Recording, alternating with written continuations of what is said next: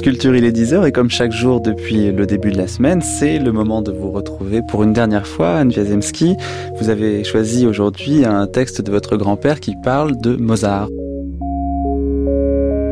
La musique de Mozart est une remontée délicieuse mais exténuante vers les sources. Quand nous étions enfants, entre toutes nos promenades, il en était une dont on ne pouvait parler sans que je fusse inondé de bonheur et d'inquiétude. Nous allons aller aux sources de la Hure. C'était le ruisseau qui coulait en bas de notre jardin.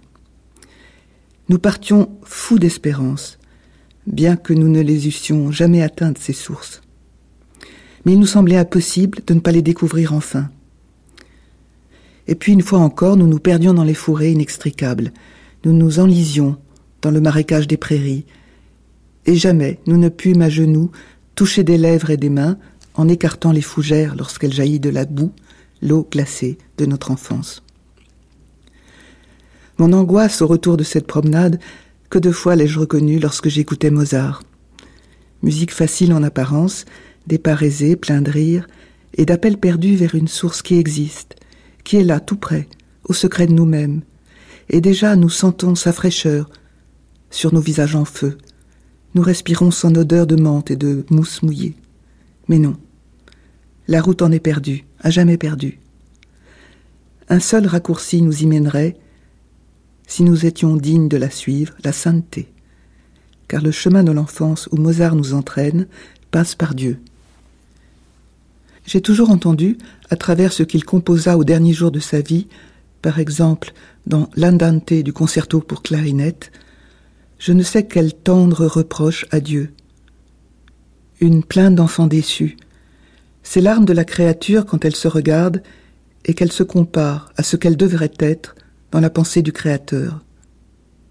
Vivre, pour presque tous, c'est s'éloigner de ce paradis dont Mozart rassemble les voix, les rires, les chansons, en une musique déchirante, et qui nous donne un plaisir parfois si terrible qu'il faut beaucoup de force et de courage pour l'écouter sans larmes. Il écrit un peu plus loin, toujours à propos de Mozart.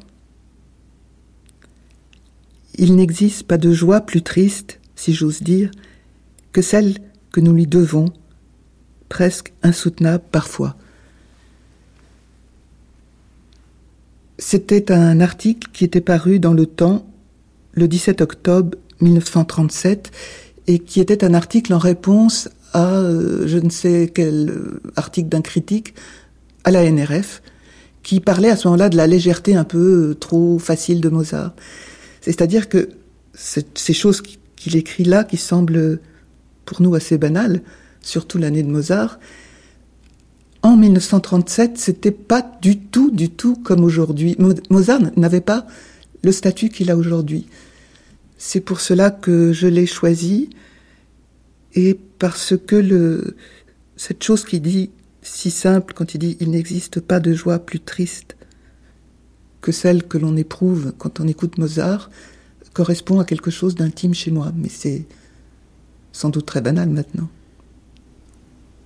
Vous vous souvenez d'autres compositeurs euh, qu'on entendait peut-être chez vous, avenue Théophile Gautier, quand vous viviez là-bas avec euh, François Mauriac?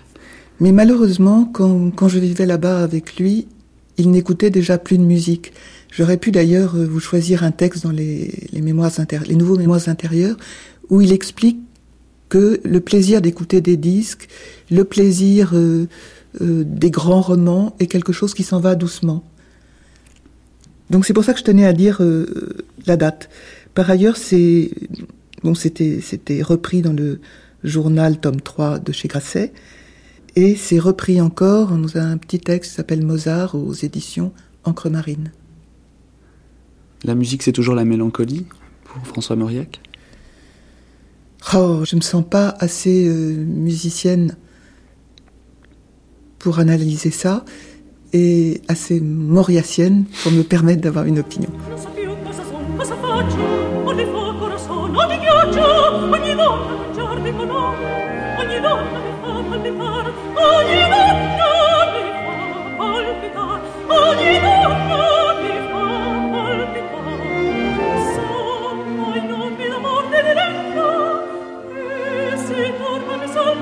with you.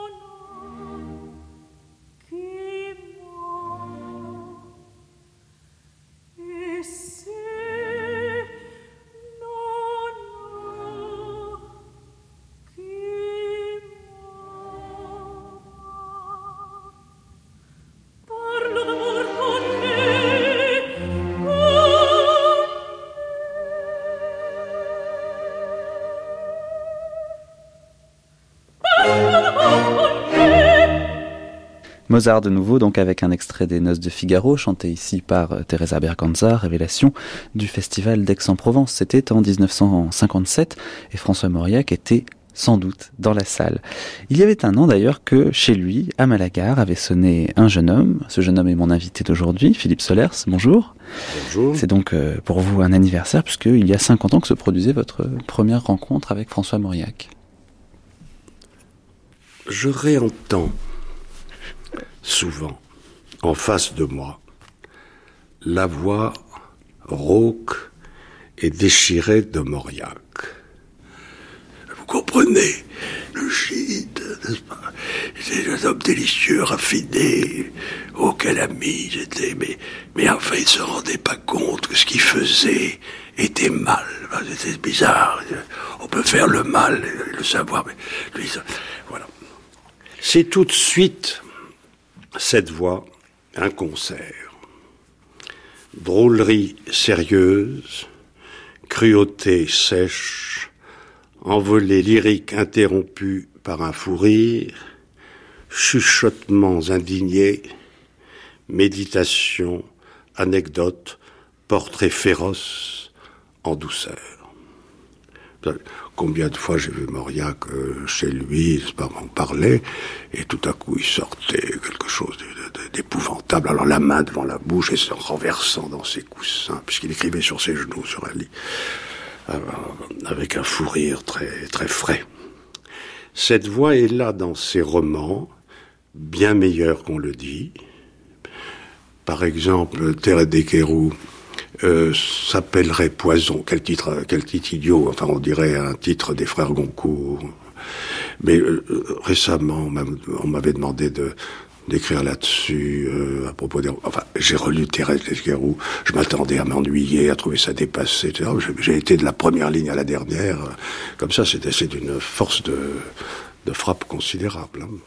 Poison, ça aurait dû s'appeler Poison. Et dans son bloc-notes, ah, c'est peut-être son chef-d'œuvre, et ses chroniques plus brillantes qu'on ne croit. Une étrange liberté, un feu, une foi, une malice. Je prendrai la politique, dit-il, je la baptiserai littérature, elle le deviendra aussitôt. Le secret de Mauriac, sa religion, bien sûr, mais aussi ses passions littéraires. Les noms qui reviennent le plus souvent chez lui sur fond d'évangile, c'est Pascal, Rimbaud, Proust. Et puis la musique a commencé par Mozart.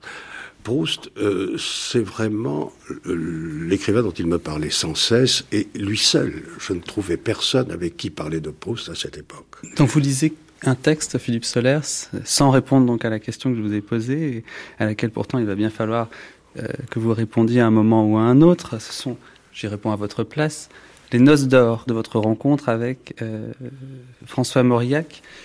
Et par ce texte que vous lisez en portrait, vous faites un hommage, j'ai l'impression que c'est un hommage, à François Mauriac, qui lui-même, quand vous êtes allé le voir une première fois à Malagar, que vous étiez très jeune, écrivait une dédicace sur les chemins de la mer. Est-ce que vous vous souvenez de cette dédicace qui n'est pas celle ai apporté une autre. Oui. Enfin, euh, bon, euh, que je vous la rappelle? oui, merci.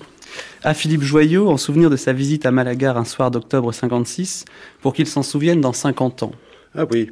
Donc 50 ans, euh, c'est maintenant. Est-ce que ça joue euh, cette dédicace? Oui, bien sûr, c'est très important cette rencontre, puisqu'elle a déterminé beaucoup de choses pour moi. Et en même temps, euh, le, temps ne fait rien dans, dans, cette affaire, parce que nous sommes comme hors du temps. Je vous en lis une autre, alors c'est sûr, c'est à propos des mémoires intérieures. Nous sommes un tout petit peu plus tard, et là c'est intéressant parce que j'ai mon nom d'écrivain qui est apparu entre-temps, parce que vous savez que Mauriac a écrit un grand article sur moi au moment de, de mon premier essai, et, et, et, a dit cette chose, euh, qui, là, là, vraiment c'est la date qui compte, puisque j'aurais été le premier à écrire ce nom, et en effet c'est lui dans l'Express à l'époque, dans son bloc-notes.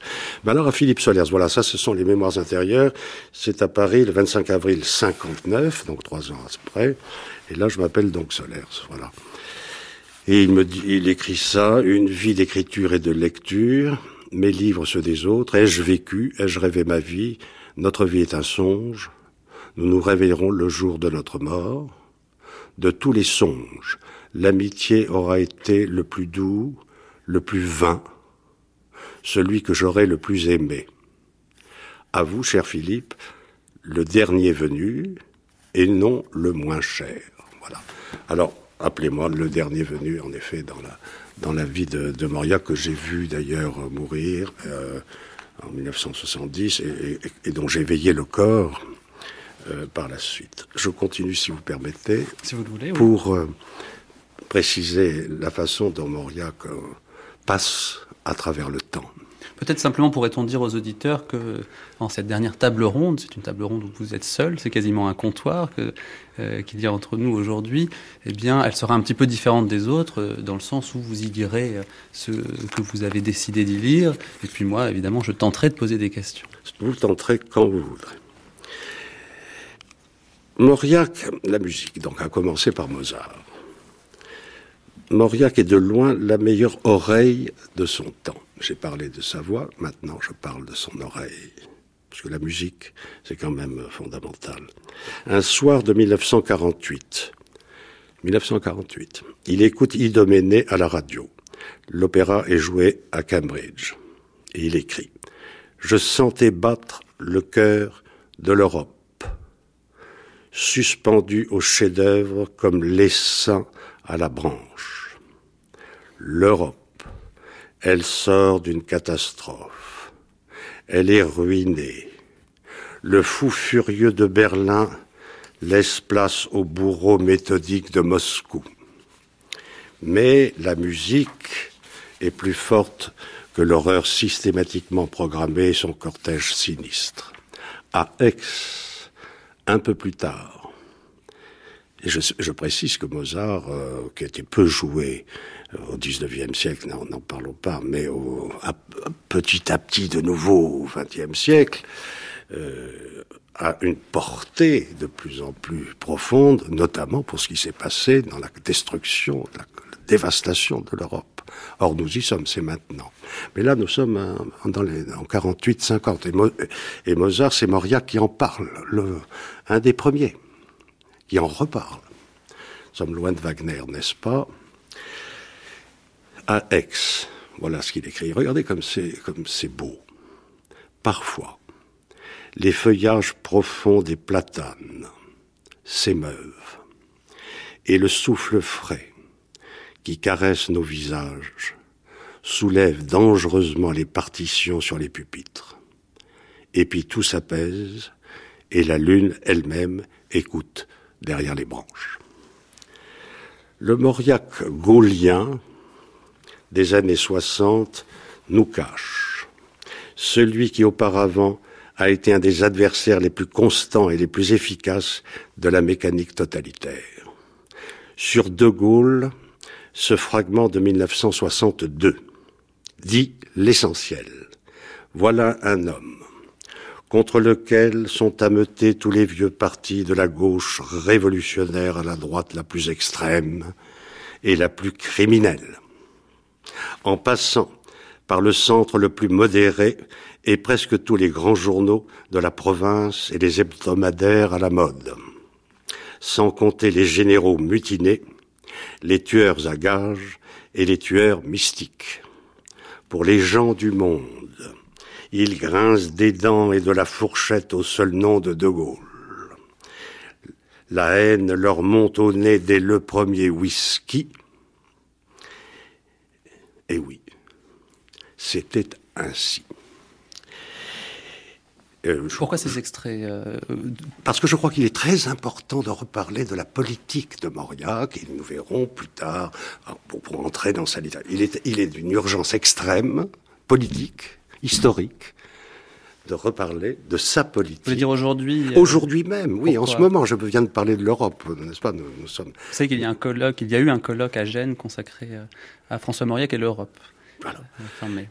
J'espère qu'il n'y avait pas trop d'universitaires pour gommer et gazer les choses essentielles, c'est-à-dire les plus violentes. Je viens de faire résonner quelque chose, n'est-ce pas? Parce que quand vous entendez « il grince des dents et de la fourchette au seul nom de De Gaulle et la haine leur monte au nez dès le premier whisky », c'est ça qu'il faut comprendre, parce que la force de Mauriac, c'est son style. Mais vous avez pensé à François Mauriac euh, immédiatement au lendemain du référendum? Non, je pense, j'y pense presque pratiquement tout le temps. C'est quelqu'un qui m'accompagne et de toute façon, euh, la, la, question politique euh, m'intéresse depuis toujours et je me souviens et je dois me souvenir avec vous que, que Mauriac était obligé à un moment donné de changer tous les soirs d'adresse parce que au moment de la guerre d'Algérie, euh, qui m'a affecté personnellement, euh, c'était euh, dangereux d'être qui il était. Euh, parmi les parmi les auteurs insultés euh, du XXe siècle. Euh, combien d'auteurs français l'ont été hein, non, non, Enfin, Sartre notamment, ou Gide. Mauriac a peut-être un record dans, dans, dans l'insulte, euh, dans l'insulte qui lui a été délivrée. Mais revenons au début des années 50, si vous voulez bien. Qu'écrit Mauriac aussitôt? Il célèbre le J'accuse de Zola, rend hommage à Gandhi en regrettant qu'un pape n'ait pas fait une grève de la faim en temps voulu, se préoccupe surtout de la machine à décerveler stalinienne. Ce qui le scandalise est moins le mal en soi, le mal et le mal, que les contorsions hypocrites pour le faire apparaître comme naturel ou nécessaire. De ce point de vue, Sartre le choque moins que Gide. Sartre est un athée providentiel qui, comme disait Pascal, blasphème ce qu'il ignore, alors que Gide, lui, renie ce qu'il connaît. Camus, que Mauriac appelle notre penseur numéro 2, notre journaliste numéro 2 également, reproche à Mauriac de ne pas vouloir reconnaître la mort heureuse, paraît-il, de Gide. La réplique est cinglante. Il n'y a de mort heureuse pour personne, monsieur Camus. La mort n'est pas à comptabiliser. Soyons du petit nombre de ceux qui croient, en esprit et en vérité, qu'un seul homme, quelle que soit sa race, a une valeur infinie. Les staliniens, eux, à l'époque en plein délire religieux inversé, c'est le moment les convulsionnaires de l'humanité, dit Mauriac. Et là, il se déchaîne. Pour vous, leur dit-il. La démocratie n'est qu'un faux né. Un faux né qui ne trompe plus personne et que vous rajustez sans cesse d'une main hésitante sur votre figure de petit bourgeois fanatisé. La colombe de la paix de Picasso. Les peuples béats sont tombés à genoux devant cette merveille. Picasso a dessiné une vraie colombe qui ressemble à une photographie de colombe primée à un concours de colombes. Il faut s'entendre. Soit vous reconnaissez vos crimes comme tels en poussant la provocation comme Aragon, jusqu'à justifier après coup le pacte germano-soviétique, hein, qu'on devrait d'ailleurs appeler le pacte Stal-Nazi, et par conséquent le martyr de la Pologne, d'où est sorti récemment un pape euh, comme par hasard, soit vous vous taisez. Exemple du grand Mauriac de 1949 s'adressant à une journaliste communiste, qui prétendait qu'il n'y avait pas de victimes en Russie sauf des traîtres. Croyez-vous donc, dit Mauriac, que Staline s'émeuve d'être considéré par nous comme un homme couvert de sang C'est un bon laboureur appliqué à sa tâche, dont le soc déchire la glèbe humaine et la fouille jusqu'aux entrailles.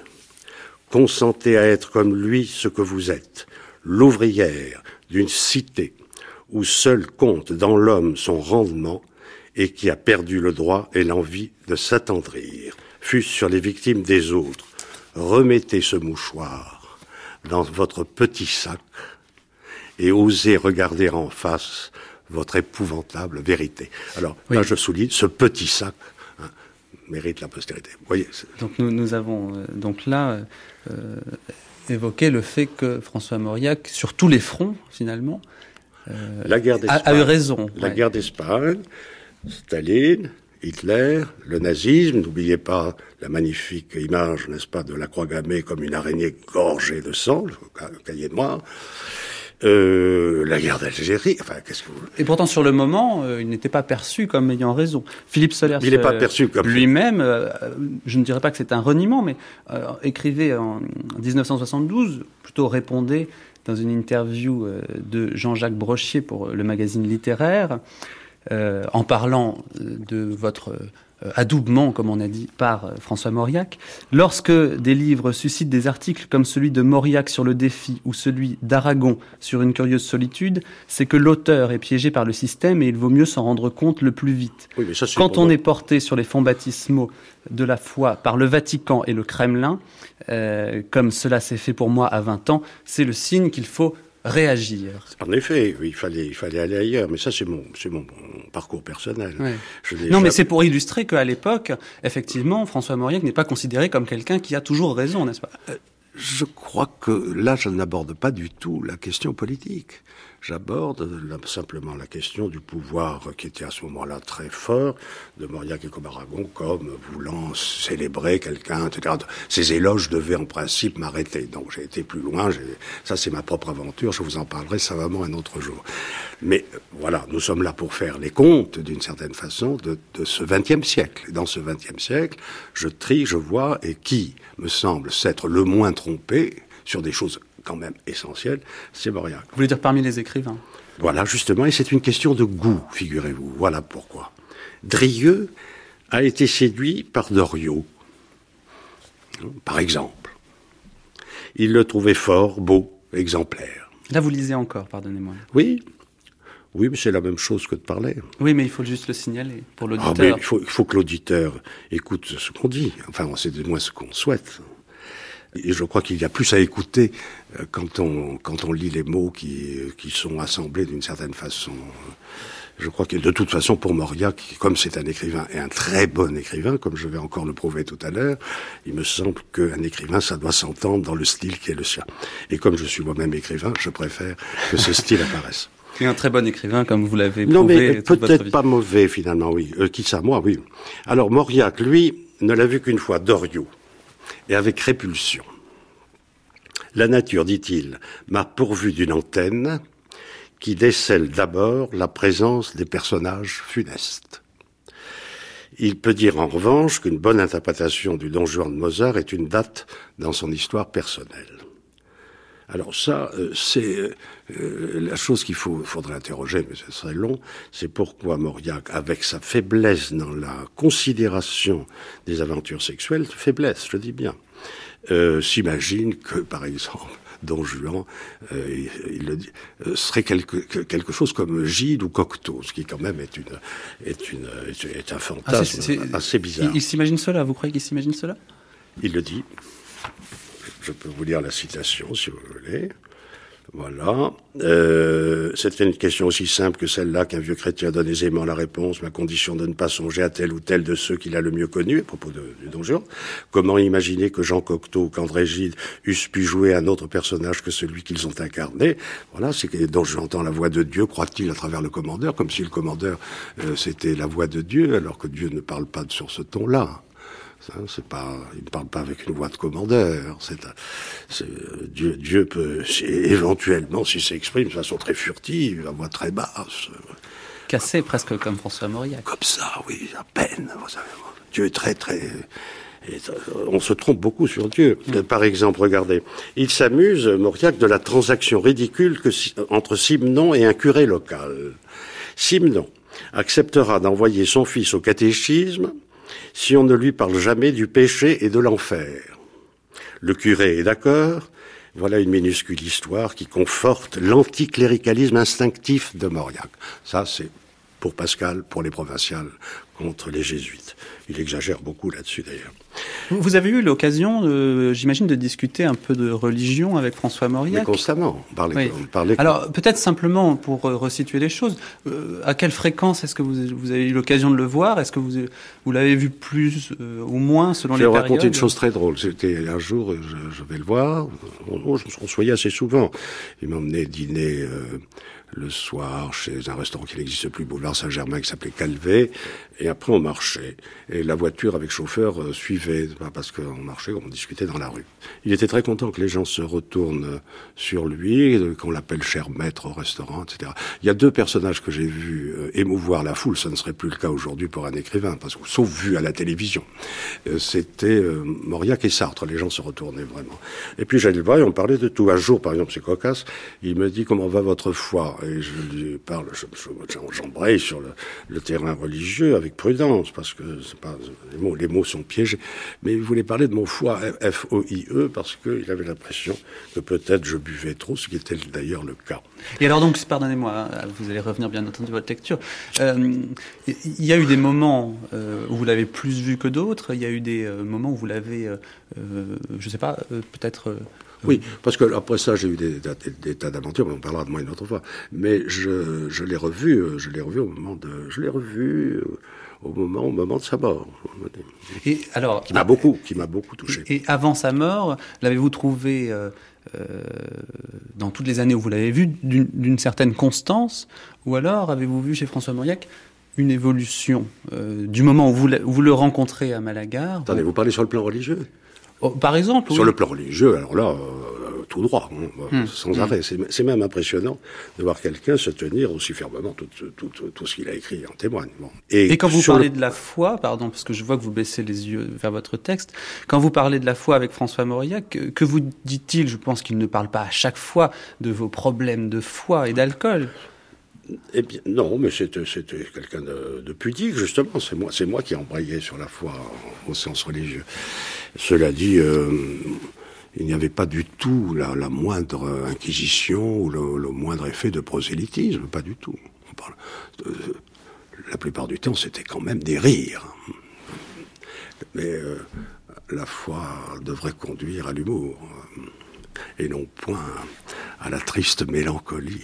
Et pourtant, ah, pourtant, pourtant, François Mauriac, sa foi euh, le conduisait quand même plutôt à la mélancolie. Non pas qu'il ne soit pas drôle, vous allez sans doute nous dire qu'il était très drôle plus tard, du moins je l'espère, mais... Non mais tout le temps. Mais, mais, mais la foi précisément l'emmenait quand même plutôt à la mélancolie. Je vais vous dire, la vieille Corneille élégiaque, comme on l'a dit, il avait un instrument remarquable qui s'apparente quand même au violoncelle, et la foi, c'était quand même de ça qu'il pouvait tirer des notes euh, euh, sublimes sur son instrument. Euh, chacun a son instrument. Le sien, c'était ça. La foi, c'était la, la, meilleure manière de tirer de son instrument, comme Pablo Casals jouant les suites de Bach, des, des, sons tout à fait extraordinaires. À ce moment-là, ça se confond avec l'esthétique. Et c'est ça qui me paraît intéressant. La foi sans l'esthétique, moi, ça m'intéresse pas. Hmm. Ça veut dire que la foi, pour François Mauriac, c'était de l'esthétique? Aussi. Et dans quelle mesure dans une grande mesure, puisque c'est un écrivain et un remarquable instrumentiste de la langue. Et vous avez des exemples de ça? Mais, mais constant. On est très injuste avec Mauriac, parce que, vous savez, tout ça tourne au débat d'idées, au discours universitaire. Il faut faire entendre. Enfin, c'est injuste de dire que la foi, euh, pour François Mauriac, c'était de l'esthétique, quand même. Mais non, pas du tout. Ah, c'est vous qui séparez la foi de l'esthétique. Donc vous, vous n'écoutez pas Jean-Sébastien Bach, vous n'écoutez pas Mozart, vous n'écoutez pas grand-chose. Voilà, ce n'est pas une question de universitaire. Encore une fois, on est très injuste. écoutez les phrases. Voilà, ça s'appelle être un écrivain et ça s'écrit comme ça. Simplement des simples phrases. Hein. C'était l'époque où la fraîcheur de la nuit demeure toute la matinée. Moi, ça me suffit amplement. Il faut être capable d'écrire ça. Ou alors, enfin la pluie sur les tuiles, sur les vitres brouillées, sur le champ désert, sur cent kilomètres de landes et de marais, sur les dernières dunes mouvantes, sur l'océan. Vous voyez la gradation. Ce sont les mots en un certain ordre assemblés, et c'est de la musique. En ces jours les plus courts de l'année, la pluie épaisse unifie le temps, confond les heures, un crépuscule rejoint l'autre dans un silence immuable. Ou encore, autant qu'il est plu, le sable ne retient aucune flaque. Au cœur de l'hiver, il suffit d'une heure de soleil pour impunément fouler en espadrille les chemins feutrés d'aiguilles, élastiques et secs. C'est le choix des adjectifs, c'est comme dans Proust, c'est-à-dire le choix, euh, voilà, les chemins feutrés d'aiguilles, élastique et sec. Ce vent qui sent les marécages, les copeaux résineux, les feux d'herbe, la menthe, la brume. En tout cas, moi, ça, me va euh, de façon admirable parce que toutes les sensations d'enfance remontent immédiatement et, par exemple, sont concentrées pour moi sous mes pieds dans le mot d'espadrille. Voyez-vous?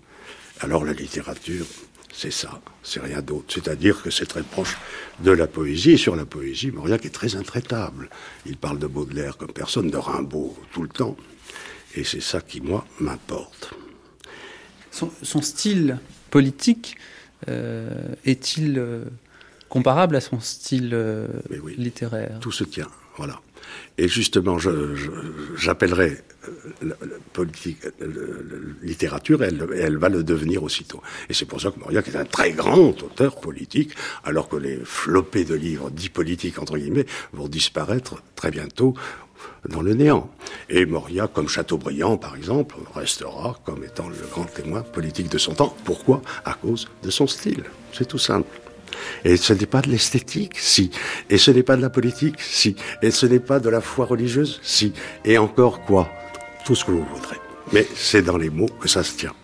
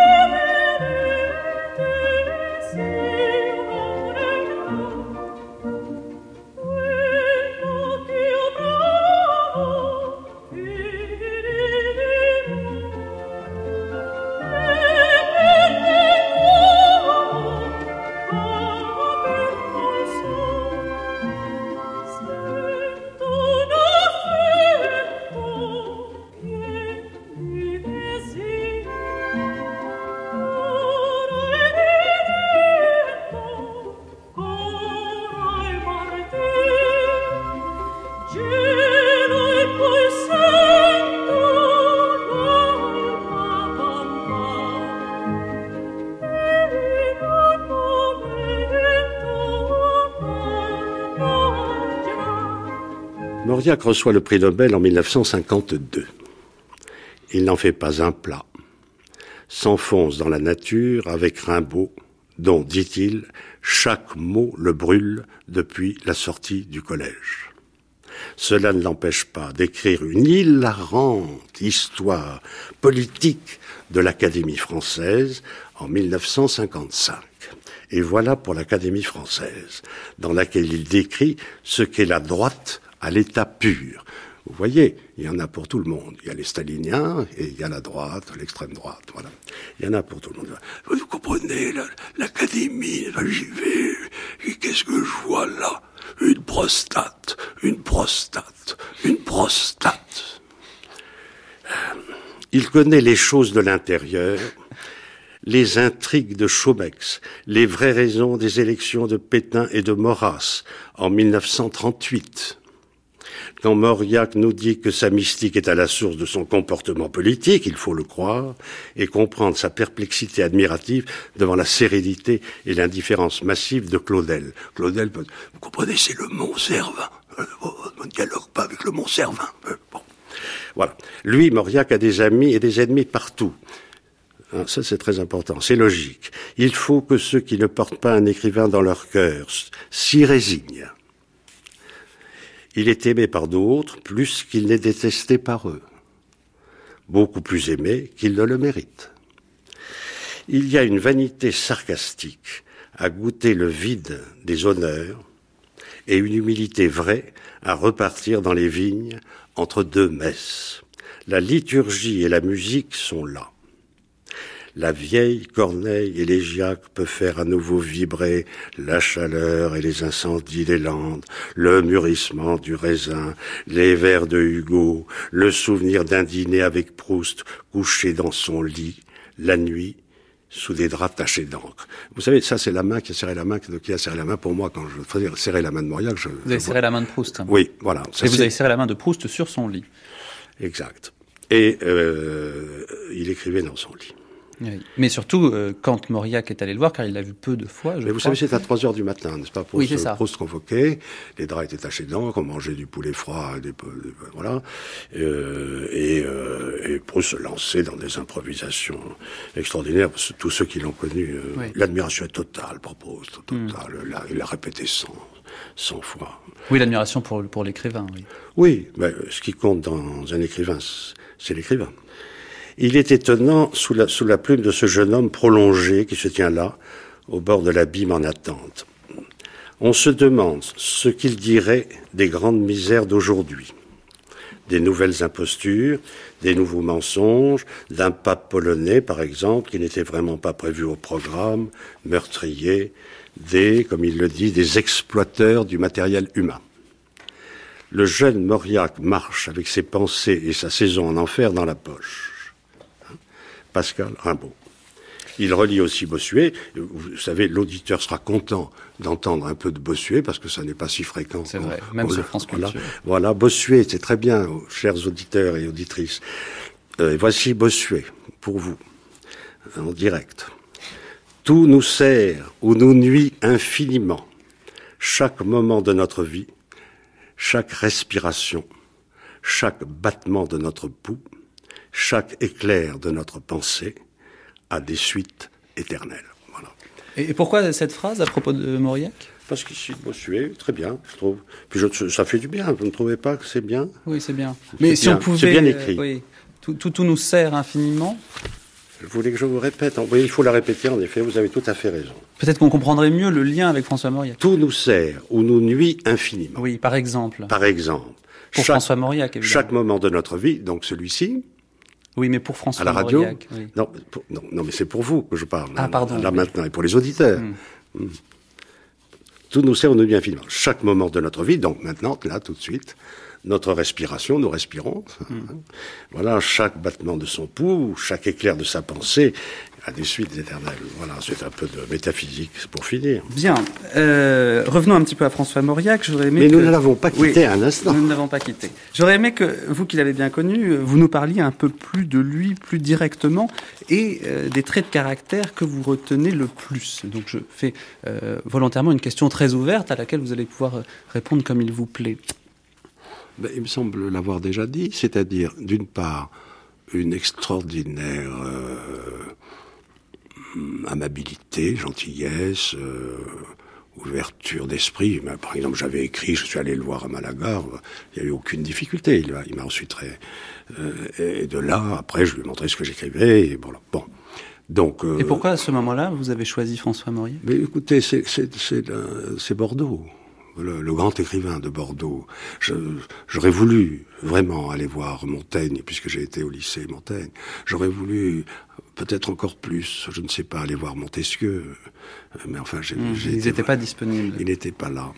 Et, et, et, parmi les traits de, de caractère, diriez-vous qu'il y avait en François Mauriac beaucoup de solitude ou, est-ce que ça ne vous paraît pas particulièrement non, Beaucoup de solitude souhaitée, euh, beaucoup, de, en tout cas provoquant énormément de haine. Hein, c'est un des, écrivains les plus haïs de, de son. Mais je me demande s'il ne faudrait pas euh, voir ça maintenant, l'histoire de la littérature en France surtout. Hein sous les coordonnées de la haine qu'on provoque. C'est le mot fameux de Flaubert que vous connaissez bien sûr. Je crois à la haine inconsciente du style. Et je, je me demande, encore je vous dis, Gide, Mauriac, euh, Sartre, euh, Aragon, Céline, enfin, euh, Bon, Proust est mort euh, assez tôt pour, pour, ne pas avoir ce déluge de haine, mais enfin, le, le, style provoque la haine. Alors la haine, la haine pour Mauriac, j'aurais pu amener une documentation sur la haine de l'extrême droite, par exemple, les insultes, les injures sont invraisemblables, les traités de tout. Euh, avec des injures sexuelles euh, fréquentes, répétées, etc. Voilà. La fameuse lettre de Roger Perfit qu'il a, qu'il voulait le, bah, ça a toujours été une, une rumeur, c'est-à-dire Mauriac, au fond, n'osait pas avouer qu'il était homosexuel. Ce, qui me, paraît hautement, hautement cocasse, mais en fait, les, les gens ont leur fantasme, il fallait... Donc, euh, qu'est-ce qu'il m'a dit ce jour-là? Vous vous rendez compte, bah, à mon âge, j'ai 80, je sais quoi, on s'intéresse encore à ma sexualité très drôle. L'humour surtout, une ironie ravageante, très, un très grand, une très grande lucidité dans, l'appréciation des personnes, du personnel politique, de la bêtise politique. Et puis, et puis cette, cette foi euh, enfantine, maintenue contre vents et marées. Là, bon, euh, on rentre dans quelque chose d'assez mystérieux. Et la liberté, donc, découle de ça euh... L'extrême liberté, parce qu'il a obtenu son autonomie. D'abord, il a eu du succès assez vite. Il, a, il était très indépendant. Il n'a jamais demandé la permission de, de, faire quoi que ce soit. La, seule contrainte visible, palpable et encore, parce qu'il ne faisait jamais de la morale, par exemple. Il n'a jamais fait la morale, ce qui était quand même, de la part d'un croyant fervent, quelque chose de tout à fait exceptionnel. Mm. Disons les choses. C'est le seul chrétien, plutôt le seul catholique à peu près convenable que j'ai rencontré dans ma vie. Et vous avez dit à une, dans une interview que vous avez donnée à la revue Tissage, si vous me cherchez dans la morale, vous ne me trouverez jamais forcément par définition. Oui, c'est ça, je suis d'accord avec ça. Enfin, je suis d'accord avec moi. On ne va pas parler de vous, hein, rassurez-vous, mais... C'est ce que Nietzsche appelle la moraline, vous savez, c'est-à-dire on sombre, on, est couvert de morale. Écoutez bien les discours, euh, finalement vous grattez un peu et vous entendez tout de suite la prédication morale, qu'elle vienne de droite, de gauche, d'en haut, d'en bas, etc. Donc jamais, euh, jamais la, question de, de, la, de l'art n'est posée. C'est toujours la morale. Mais euh, François Mauriac avait quand même cette morale. Oui, mais pas avec moi. Il n'a jamais dit, voyons, est-ce que vous êtes sûr de bien respecter les normes hein, hein, Mais pourtant, ça devait bien le gêner. Et non. Enfin, dans mon cas, non. Ça devait peut-être, ça le gênait probablement chez d'autres, mais pas chez moi, semble-t-il. Ça le gênait chez Gide? Alors Gide était, était, était, un, était un militant. Bon, donc là, là-dessus, ils se sont affrontés sur la question. Euh, il, y a, il, y a, une tendresse pour Gide en même temps qu'une récusation tout à fait étonnante. Ils ont été très amis, comme il a été très ami avec Paulan, bien malgré Histoire d'eau, qui ne dit pas, bon, tout ça, c'est Mauriac sur la question est faible, c'est entendu, c'est son point faible, il y revient tout le temps, et probablement avec euh, ce côté enfantin qui, qui n'a pas été vraiment euh, au combat, aux épreuves de, de la sexualité. Mm. C'est pour ça que c'est tout à fait ridicule de lui supposer une sexualité euh, refoulée, puisque elle n'avait pas à l'être, à mon avis. C'est-à-dire? Bon, c'est-à-dire que ça l'intéressait euh, que très très médiocrement. Le, le, le, le talent de Mauriac, c'est euh, souvent, alors sur cette question-là, ce sont les portraits de femmes. Et là, il est extraordinairement précurseur. Par exemple, si vous prenez les, les romans que, qui viennent de reparaître de Simone de Beauvoir en 1938, il est certain qu'elle est très influencée par les romans de Mauriac. Personne ne le dit, mais moi je vous le dis. Ah oui, en quoi? Mauriac est un des premiers à parler de, de la façon dont les femmes étouffent euh, dans la province, dans le mariage, dans, dans tout ça. Dans, bon, toutes ces héroïnes sont oui. dans, sous, sous, cette, sous cette euh, ce matriarcat d'acier, euh, bon, Génétrix, etc. Encore une fois, Thérèse Descartes est un très grand livre. Hein, L'héroïne est magnifiquement traitée. C'est un livre féministe euh, ben, autant qu'autre chose? Bon, oui, pour l'époque, on pourrait, on pourrait le dire. Oui, c'est un, un, un, audacieux, oui, certainement. Et pourtant, on a beaucoup reproché. Euh, enfin, on a beaucoup reproché. C'est la critique sociale en acte. Oui, c'est d'ailleurs la raison pour laquelle il a été aussi très détesté, surtout en province, surtout à Bordeaux. La, la sexualité, c'est particulièrement important. On ne parle pas forcément de l'homosexualité, oui, dont on a déjà beaucoup pour. Aujourd'hui, mais... Pour aujourd'hui, on parle que de ça. Euh, mais je, je, vais vous dire à quoi ça sert la sexualité aujourd'hui. Ça sert à évacuer l'histoire, à évacuer la politique, à évacuer... À, voilà, c'est ça. Donc chaque époque a ses méthodes de censure. Au 19e siècle, la, la sexualité, c'était l'horreur, c'était le diable, c'était le souffre, etc. Il y a un côté 19e comme ça chez Mauriac. Il a une éducation euh, 19e bon, qui, qui laisse ses traces, forcément. Et puis tout à coup, en un siècle, vous avez, c'est le contraire. La sexualité, c'est tout, c'est formidable. Il faut s'épanouir à tout cas. Voilà, il faut s'interroger là-dessus à chaque instant. De quel sexe êtes-vous De vous sentez-vous Êtes-vous vraiment bon, Donc c'est étrange. Mais si c'était un, le, un, le, même phénomène puritain inversé, ou si c'était la même censure retournée, c'est une hypothèse qu'on peut, qu'on peut formuler. Alors, si ce n'est pas la sexualité... C'est-à-dire c'est un puritanisme. Voilà. Si ce n'est pas la sexualité, enfin bon, c'est un cas d'école, le, le moteur principal ou je ne sais pas, la frustration pour François Mauriac, si ce n'est pas ça le moteur principal de son écriture, euh, qu'est-ce que c'est selon vous? Qu'est-ce qui fait qu'il écrit? La critique sociale. C'est un écrivain de critique sociale fort. Et qui a débouché pas du tout par. Oui, mais s'il critique la société, oui. euh, c'est bah, quand même par le prisme. La société bourgeoise du, de son couple, temps. Euh... Oui, mais non, mais tout le temps. Enfin, c'est les, les, héritages, les mesquineries, l'argent, les, les, choses comme ça. C'est-à-dire, c'est une tradition de critique sociale du roman réaliste. Euh, bon, voilà, plus ou moins enlevé. Et lui, euh, c'est ça qui l'intéresse, et c'est la raison pour laquelle il débouche très facilement sur la politique parce que c'est tout à fait naturel. Donc il voit un mensonge à l'œuvre qu'il décrit, qu'on lui reproche beaucoup à l'époque.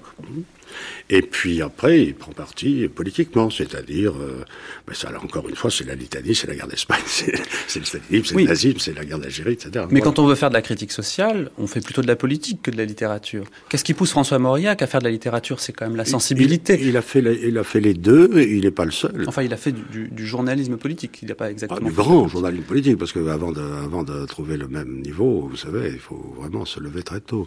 Mais il n'est pas le seul en France à avoir fait ça. Sartre a fait ça.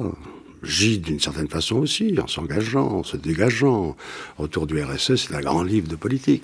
Céline aussi a fait beaucoup de politique, une politique qu'on peut juger comme ci ou comme ça, mais enfin, je crois, Malraux a fait de la politique, Aragon a fait de la politique.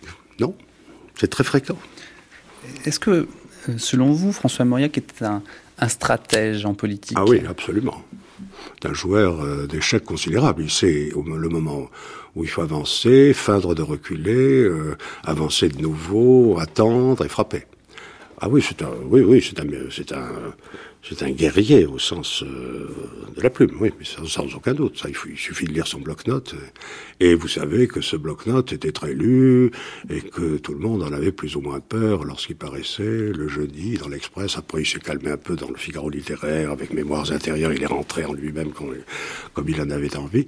Mais les, les, les, papiers de Mauriac ont eu une très grande euh, je dis influence, enfin un très grand retentissement, bien entendu. Vous avez un exemple, par exemple, d'une stratégie comme ça qu'aurait mené François Mauriac? Ben, C'est une stratégie défensive, c'est la, la, forme suprême de la stratégie, comme vous dira Clausewitz. Euh, c'est-à-dire que c'est la défensive qui est la, qui est la véritable offensive. Donc il est tout le temps sur la défensive et avec beaucoup, beaucoup d'intuition et de lucidité. Ça coûte cher parfois d'aller contre le courant. Il est très, très à contre-courant sur sur des tas de sujets. Il est à contre-courant sur la collaboration, il est à contre-courant euh, sur le communisme. Alors là, euh, il est à contre-courant au moment de, de la guerre d'Algérie. C'est contre, contre, au moment de la torture, c'est pas évident non plus. Pas bon. Euh, euh, bon, alors il y a des alliances, il fait des alliances comme ça. Avec euh, Sartre, à un moment donné. Bon, il, y des, il, y a des, alliances politiques. Enfin, c'est le principe de réalité. Vous parlez de Clausewitz. de, de, de, la guerre. On pourrait parler d'Aaron, peut-être. Mais oui, mais Aaron, Aaron n'était pas un écrivain. Oui, mais euh... Aron, bien sûr, oui, Aron, Tocqueville, euh, on va voir. Oui, mais là, là vous voyez qu'on sort. Euh, non, parce que François Mauriac, euh, dont on a quand même beaucoup dit euh, au moment de sa vie que finalement il valait mieux être avec Sartre. C'était quand même plus chic. Oui, Aujourd'hui, Raymond Aron comme François Mauriac, on dit bah finalement c'est ces deux-là qui avaient raison. Donc, est-ce que la comparaison, vous, en termes également de stratégie, elle vous paraît euh... Moi, je vais vous dire, je, je, je, de, de, là où je suis, où je pense que le plus important, puisque je suis écrivain, c'est d'être, puisque je suis écrivain, le plus important, c'est d'être écrivain pour moi. Voilà, on peut trouver ce point de vue limité. Je le maintiens très fermement pour ne pas tomber dans la politique politicienne et dans le journalisme politique. Enfin, Aron... Et Aron a écrit un très grand livre que sur la guerre, justement, et, et sur Clausewitz, il est tout à fait savant. D'ailleurs, vous savez, vous savez quels sont les deux stratèges qu'il admire après, après évidemment Clausewitz et Napoléon. Bon, alors Aron, euh, Aron, vous savez, c'est un éloge. Il y a eu deux inventeurs remarquables, dit-il. Après, vous avez lu sa thèse. Euh, deux inventeurs remarquables, c'est Mao Tse-tung, figurez-vous, hein, comme stratège militaire. Alors c'est très discuté aujourd'hui. On va ça, nous entrons dans une dans un pan de l'histoire très chaud encore. Et puis, dit-il, Laurence d'Arabie. Laurence d'Arabie, parce que c'est la science de la guérilla dans le désert. Et vous savez, voilà, voilà. Un, mais, mais, François Mauriac, que, que, que pense-t-il? Où est-ce qu'il Mauriac aurait pu se servir de cette phrase de Laurence d'Arabie, c'est-à-dire avec des forces tout à fait inférieures en nombre. On harcèle l'ennemi, on repart, on le harcèle de nouveau, etc. On est seul avec sa plume, on écrit sur ses genoux dans une chambre. Nous sommes d'accord? C'est publié.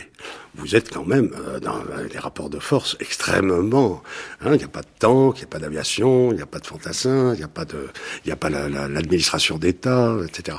Alors vous harcelez l'ennemi, hein, comme ça, une mouche, et vous gagnez. Et donc, euh, Laurence d'Arabie, euh, vous savez, c'est la guerre dans le désert qui compare à une guerre maritime, d'ailleurs. Hein, il y a l'armée turque, et là, on la harcèle, on se replie, on la harcèle, on se replie. Voilà, c'est très, très intéressant.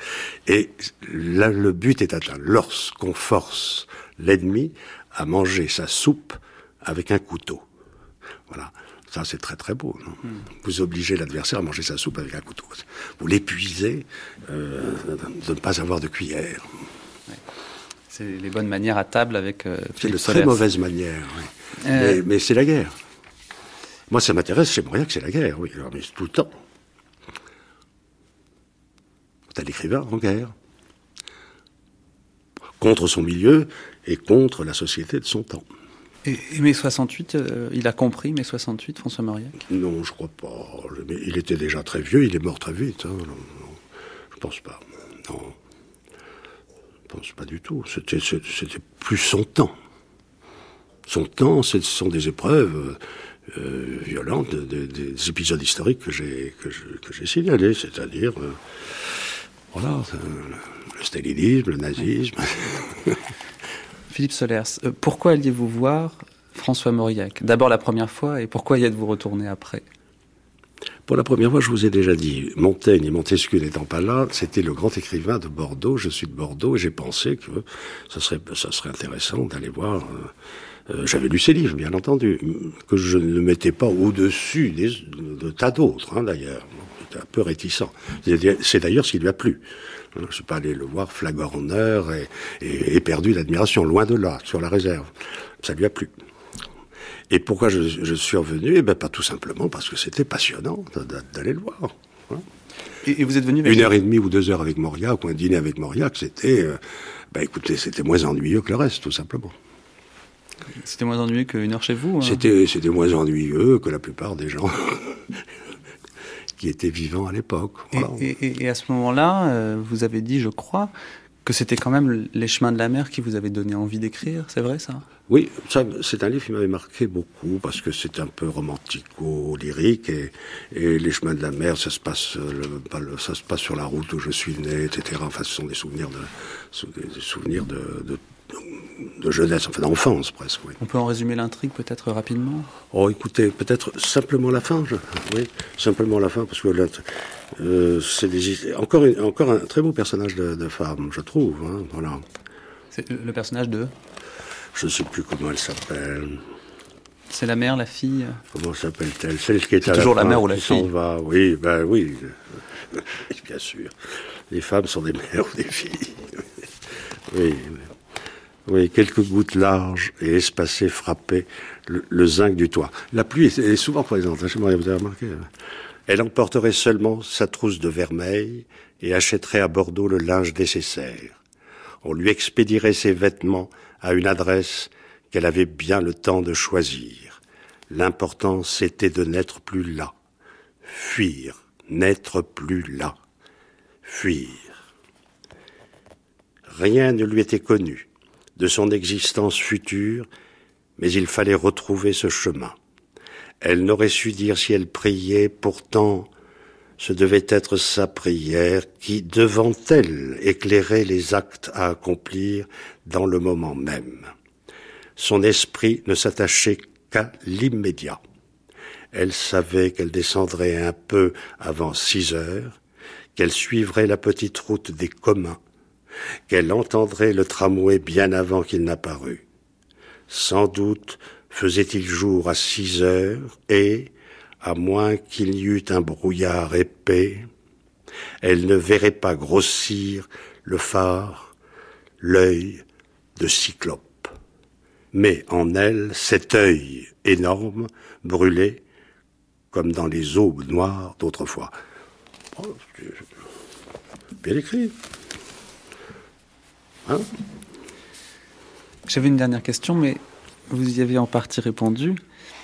Si on prend les, les 3 M euh, de Bordeaux, plus le S, dont tout le monde nous a parlé, euh, Montaigne, Montesquieu, Mauriac et Solers. Le S, c'est pour après là-bas, c'est ça. Je suis pas pressé. lequel est le meilleur, selon vous? Bah, Écoutez, moi je trouve qu'il faut pas classer comme ça. Alors lequel est le moins bon? Ah non plus. il y a ni meilleur ni moins bon. Il y a, il y a, il y a ce, cette, ce pays curieux. Alors là, je, vais devenir intéressable. Et je ne suis pas du tout comme Mauriac, je ne suis pas du tout landais. Moi, je suis tourné vers l'océan, la marine, euh, éventuellement, etc. Non, il y a ce pays curieux. Euh, ah, ah, la Gironde, ah, les Girondins. Ah là là, voilà un parti de fond. Hmm. Vive la Gironde. Merci Philippe Solers pour cette analyse, ce témoignage, tout ce qu'on voudra. Et nous continuons à 10h58 sur France Culture à ouvrir les dernières boîtes de cette série. La modernité de François Mauriac et comment elle est organisée. C'est le documentaire de 11h10. Juste après un retour au texte et deux minutes de pause. François Mauriac, vous comprenez, une émission de Mathieu Garrigou-Lagrange et Jean-Claude Loiseau. Le temps de s'évader, de réfléchir, le temps de rêver Autrement, France Culture à l'heure d'été, du 24 juillet au 27 août. Si quelqu'un qui s'engage comme ça dans la psychiatrie hein, n'éprouve pas devant un schizophrène, devant un malade, une sorte de, non pas d'admiration, mais de, de stupéfaction, hein, un petit peu que comme devant l'Himalaya. Il vaut mieux qu'il fasse autre chose. C'est un territoire en perpétuel questionnement, un étrange territoire à arpenter sur France Culture du 7 au 12 août. Voyage en psychiatrie, chaque matin, archives, débats et documentaires de 9h à 12h30. Bonne nuit et faites de beaux rêves. Nous les analyserons au petit déjeuner. J'ai fait toutes les bêtises qu'on peut imaginer. J'en ai fait à ma guise et aussi à Cambrai. Je connais toutes les mers la mer rouge, la mer noire, la mer Méditerranée, la mer d'Elvis Presley. Et je dis non. Balade au long cours, au fil de l'été, tout au long du grand fleuve impassible, balade le long de la Meuse. De ces sources à Namur, l'occasion d'une petite virée géographique, écologique, littéraire, sociale et historique, propice à toutes les rêveries. Des sources à Namur, au rythme de la Meuse, chaque samedi jusqu'au 26 août à 16h.